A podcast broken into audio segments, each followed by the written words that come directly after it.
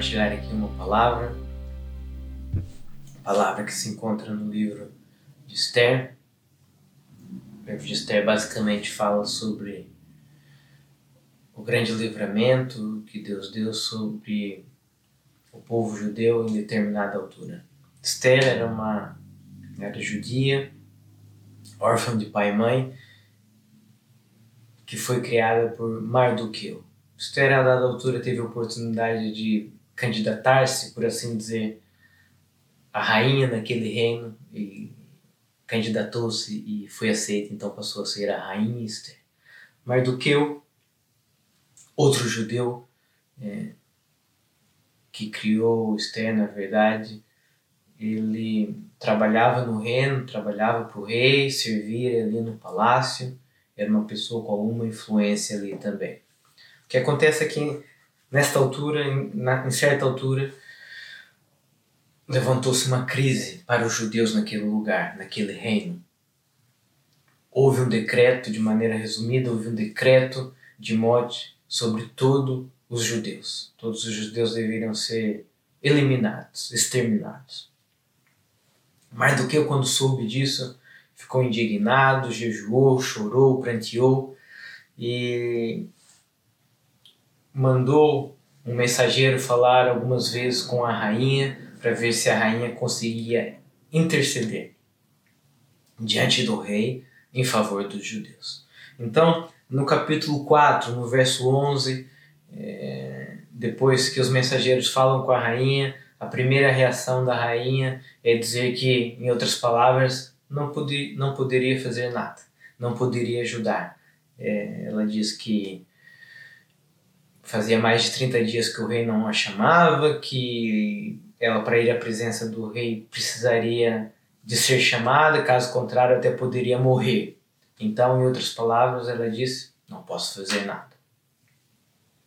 No versículo 13, depois que Mardoqueu ouve é, esta palavra da rainha, ele volta a mandar outra mensagem e ele diz o seguinte, capítulo 4, versículo 13. Então Mardoqueu mandou que respondessem a Esther: Não imagines no teu íntimo que por estares na casa do rei escapará só tu entre todos os judeus. Então, a verdade é que havia uma crise, havia um mandato de morte para todos os judeus. Esther falou que não conseguia fazer nada. E aquilo que Mardoqueu falou foi: Não imagines que só tu escaparás dentre todos os judeus, apenas por estar no palácio. Nós, nesse momento, vivemos uma crise. Eu não sei qual é o teu lugar neste momento em relação à crise. Não sei se a crise já chegou diretamente é, a ti. Eu não sei se essa crise ainda não chegou, não sei se essa crise afetou é, os teus familiares, a tua família, a tua casa, as tuas finanças. Eu não sei se nesse, nesse momento essa crise estás mais no palácio ou se estás mais exposto na rua. A verdade é que aquela crise ainda não tinha atingido a rainha e ela pensava que nem atingiria. Mas Mardoqueu falou: Não pense no teu íntimo que isso não vai chegar a ti e só tu, só tu escaparás. Nós temos ouvido, eu tenho ouvido, é, que esse é um tempo para a humanidade se arrepender, que esse é um tempo para a humanidade rever os seus princípios, rever a maneira de viver, rever a independência em relação ao Criador. Nós podemos correr o mesmo erro que a rainha Esther estava a correr, pensar que essa crise e que esse tempo de rever e de arrependimento é só para os outros, não para nós.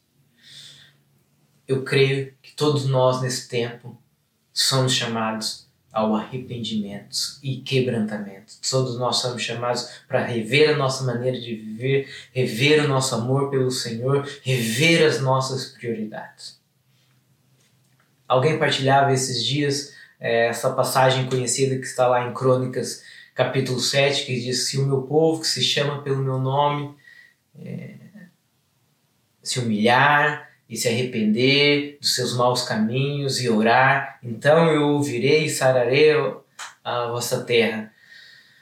nós normalmente associamos ou podemos correr o erro de associar essa passagem para os não crentes se arrependerem, a pensar que é para os não crentes, que é pensar que é para os outros. Mas na verdade, o versículo diz: se o meu povo, que se chama pelo meu nome, se humilhar e orar e se arrepender de seus maus caminhos, então eu ouvirei.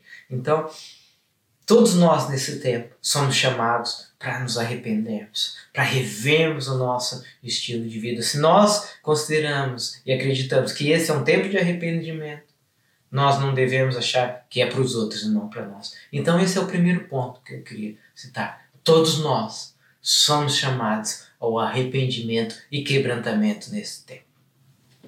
Continuando a história, no versículo 14, Mardoqueu continua a dizer: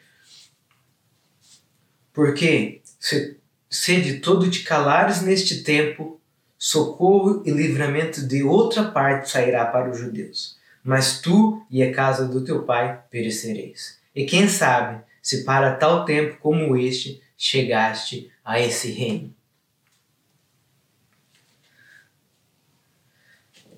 Entretanto, Mardoqueu continua.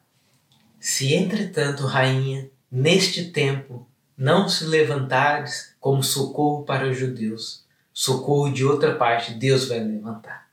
E quem sabe se para este tempo chegaste ao lugar onde estás. E esse é o segundo ponto que eu queria dizer. Ser o socorro de Deus neste tempo.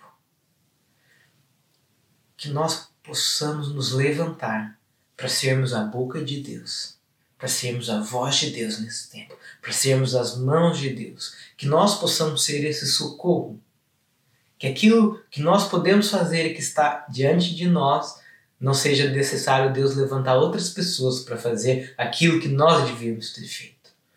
A vontade de Deus vai acontecer. Aquilo que Deus tem planeado para esse tempo vai se cumprir nós podemos ser participantes ou não. E é isso que mais do que eu falo para a rainha. Se não te levantares como socorro, socorro de outra parte, Deus vai levantar. Porque se for da vontade de Deus salvar os judeus, eles serão salvos. Se for da vontade de Deus que haja livramento para os judeus, haverá livramento. E aquela que é a vontade de Deus para esse tempo, aquilo que Deus quer, o socorro que Deus quer trazer para a humanidade, a mensagem que Deus quer trazer, Ele vai trazer. Então, que nós possamos nos levantar como socorro e que Deus não precisa levantar outros para aquilo que está diante de nós. E depois ele também diz: Quem sabe se para este tempo chegaste a este lugar? E essa é a pergunta e a colocação que eu faço para as nossas vidas também, para a tua vida, para a minha vida. Quem sabe nós estamos no lugar onde estamos exatamente para esse tempo. Quem sabe não estamos na empresa onde estamos para esse tempo. Quem sabe não estamos na família onde estamos para esse tempo. Quem sabe não conhecemos as pessoas que conhecemos exatamente para esse tempo. Quem sabe não pertencemos à igreja que pertencemos para esse tempo. Nós temos ouvido nos últimos tempos muitos missionários chegarem aqui a Portugal, chegarem à nossa igreja, chegarem a outras igrejas, pessoas de lugares diferentes do mundo a dizer que Deus estava a chamar para Portugal. Querido missionário que está em Portugal nesse tempo, eu pergunto: quem sabe se para este tempo foste chamado para estar nessa nação? Para nos ensinar, para nos ensinarem a como esperar na provisão de Deus e não nos fiarmos apenas na economia, não nos fiarmos apenas na estabilidade profissional, mas esperarmos a cada dia o pão nosso, esperarmos na provisão de Deus acima daquilo que a economia diz, acima do que aquilo que a lógica diz. Creio que cada missionário pode ser chamado, está ser chamado nesse tempo para nos ensinar a esperar essa provisão divina, essa provisão que vem de Deus. Então, este é o segundo ponto, não é ser o socorro de Deus para esse tempo. Depois desse encorajamento, vamos dizer assim, é, a rainha Esther encheu-se de coragem, percebeu essa mensagem, então depois de jejuar, depois de orar, ela foi diante do rei e ela achou graça diante do rei e ela conseguiu intervir.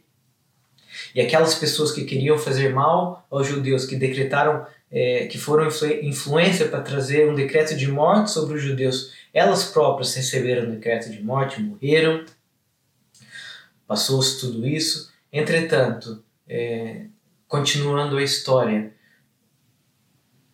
aquelas pessoas morreram, mas ainda existia um decreto de morte contra os judeus. Então, no capítulo 8, a rainha volta a falar com o rei e ela pede ao rei para que tirasse aquele decreto, que apesar daquelas pessoas já estarem mortas, mas ainda havia aquele decreto contra os judeus, então que o rei pudesse tirar aquele decreto naquele momento. E o rei dá uma resposta interessante, essa que eu quero ler no capítulo 8 e no versículo 8. Diz assim: a resposta do rei.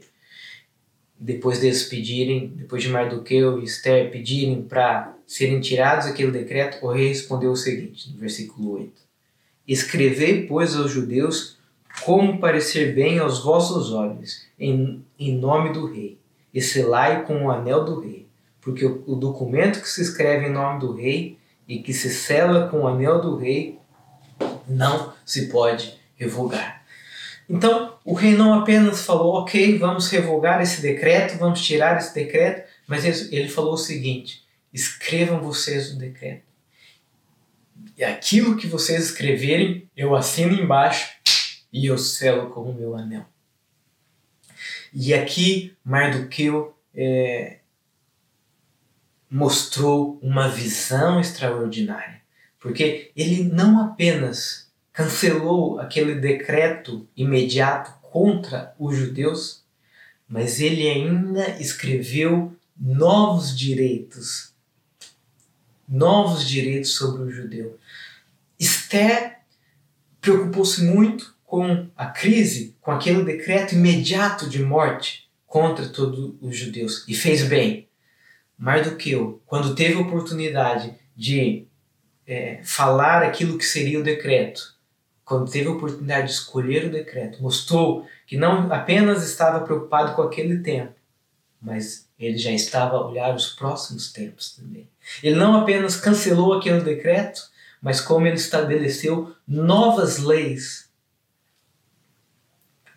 novas regras, é, novas aberturas sobre os judeus. E por causa disso, os judeus cresceram, evoluíram e conseguiram usufruir de um novo estatuto. Esse é o, é o terceiro ponto que eu pergunto. Se o Rei dos Reis nos perguntasse hoje, escreve o decreto que queres ver sobre Portugal. Escreve o que queres ver a partir daqui. Aquilo que escreveres, eu assino embaixo. Qual seria o decreto que nós escreveríamos? Iríamos apenas pensar no hoje? Iríamos apenas pensar nesse decreto de morte que está aí hoje em dia, não é? iríamos apenas querer cancelar todo o vírus, apenas falar sobre é, cada casa, sobre o, o o bem financeiro de cada um, sobre a provisão sobre cada família? Ou vamos ou iríamos também pensar no futuro? Iríamos também pensar como serão as igrejas a partir daqui, como será o nosso posicionamento a partir daqui. Então, esse é o terceiro ponto. Escreve aquilo que queres ver para o futuro. Que esse seja um tempo de nós escrevermos com as nossas orações aquilo que queremos ver agora, aquilo que é necessário e urgente para esse tempo, mas que também com as nossas orações, com o nosso posicionamento, com a nossa maneira de viver, nós pensamos, podemos, possamos pensar para além da crise, aquilo que nós queremos ver depois da crise, não pensa apenas no imediato, não ora apenas sobre o imediato, não se posiciona apenas sobre o imediato, mas posiciona-te também sobre o futuro. Ora também sobre o futuro. Ora também sobre aquilo que queres ver sobre a nossa nação. Nós temos é, a oportunidade, com as nossas orações, com o nosso posicionamento, de escrever decretos, com a nossa boca de profetizar decretos, que nós possamos profetizar aquilo que nós queremos ver no nosso país depois dessa crise também. Seguindo no versículo 17, no versículo 16 do capítulo 8, depois de, de Mardoqueu ter é, escrito aqueles novos decretos, aqueles novos direitos sobre os judeus, a Bíblia diz o seguinte no versículo 16: E para os judeus houve luz e alegria e gozo e honra. Também em toda a província e em toda a cidade, aonde chegava a palavra do rei e a sua ordem, havia entre os judeus alegria e gozo, banquetes e dias de fogueira. E muitos dos povos da terra se fizeram judeus, porque o temor dos judeus tinha caído sobre ele. Por causa da visão do futuro e daquilo que Mardoqueu, Mardoqueu queria ver, um povo que outrora tinha um decreto de morte, com os novos direitos, com o novo decreto, passou a, a ter luz, alegria, gozo e honra. E os outros povos da terra queriam se fazer judeus também. Então, é isso que eu quero ver sobre o povo de Deus no meu bairro, na minha igreja, no meu trabalho, na minha nação. Que depois dessa crise, o povo de Deus tenha alegria, tenha luz, tenha gozo e tenha honra. E que os outros povos, aqueles que não reconhecem Deus como Senhor, possam querer reconhecer e possam querer a, a transformar-se em povo de Deus também. Então são esses três pontos que eu queria passar. Primeiro ponto, todos nós somos chamados para o arrependimento e para o quebrantamento nesta altura. Segundo ponto, ser o socorro que Deus quer trazer neste tempo. Aproveita todas as oportunidades, aproveita as tecnologias para mandar mensagens de orações, esteja sensível para partilhar versículos. As pessoas não estão a conversar contigo por acaso, não é? é não é por acaso que estás onde estás. Seu socorro de Deus para esse tempo. E o terceiro ponto, vamos escrever decretos futuros vamos declarar através da nossa oração, através do nosso posicionamento, vamos declarar, vamos escrever novas leis, é, novos direitos sobre o povo de Deus. Vamos escrever aquilo que nós queremos ver depois da crise. Vamos começar a nos preparar e desde já escrever novas coisas para depois da crise. Que Deus os abençoe e que cada um de nós possa meditar é, sobre esta palavra também. Amém.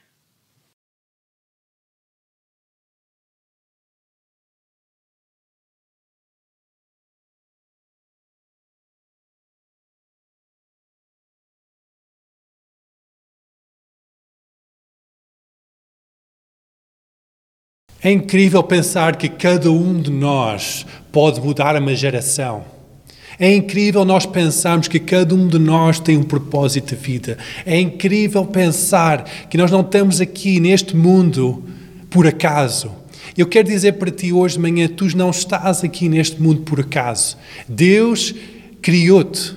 Deus planeou a tua vida. Deus planeou cada momento da tua vida. O primeiro passo para o cumprimento desse plano divino na tua vida é a entrega do teu coração total para Ele. É abrir o teu coração e dizer: Deus, entra na minha vida, eu trago a minha vida e o meu futuro perante ti para seres o Senhor da minha vida. E esse é o momento da tua salvação. Então eu quero encorajar-te hoje, onde tu estiveres, na tua sala, no teu, no teu local, onde tu estás a ouvir esta mensagem, repete esta oração comigo. É dizer, Senhor Jesus, eu acredito que tu és o Filho de Deus vivo. Eu acredito que tu morreste na cruz. Eu acredito que ao terceiro dia ressuscitaste entre os mortos. E eu acredito que através dessa morte Tu levaste sobre ti próprio todos os meus pecados, para que eu possa ter uma vida nova. E hoje eu peço, Senhor, que tu perdoes os meus pecados. Eu abro a porta do meu coração para entrares na minha vida e para seres o Senhor da minha vida e do meu futuro, em nome de Jesus. Este é o primeiro passo. É o primeiro passo de cumprir o propósito que Deus tem para a tua vida. O segundo passo é dizer: Deus, guia os meus passos. Talvez tu já numa, numa altura da tua vida entregaste a tua vida para o Senhor. Disseste, Deus, salva-me deste rumo que eu estou, estou a viver. Mas talvez ao longo da tua vida, a tua vida se desviou dos caminhos do Senhor e não estás a cumprir o propósito divino que Deus tem para ti. Então hoje de manhã é a hora de tu fazeres as pazes com Deus. É tu dizer, Deus, perdoa-me a minha distração. Eu quero cumprir o teu propósito. O propósito que tu tens para a minha vida, eu quero cumprir isso para, para impactar esta geração com o teu amor, para trazer esta geração ao conhecimento de um Salvador. Deus usa-me. Consagra a tua vida hoje de manhã ao serviço do Rei dos Reis, do Senhor dos Senhores. Consagra o teu coração, a tua mente, a tua vida, o teu futuro a Ele. Dizer, Deus usa-me, usa a minha profissão, usa o meu talento, usa os meus pensamentos, usa a minha boca e o meu coração para que o teu reino avance mais e mais nesta terra e impacte esta geração. Que esta semana seja uma semana de grande impacto do reino de Deus nesta terra através da tua vida. Eu declaro bênção sobre a tua vida, eu declaro a vida abundante de Cristo em ti e através de ti. Uma semana abençoada em nome de Jesus.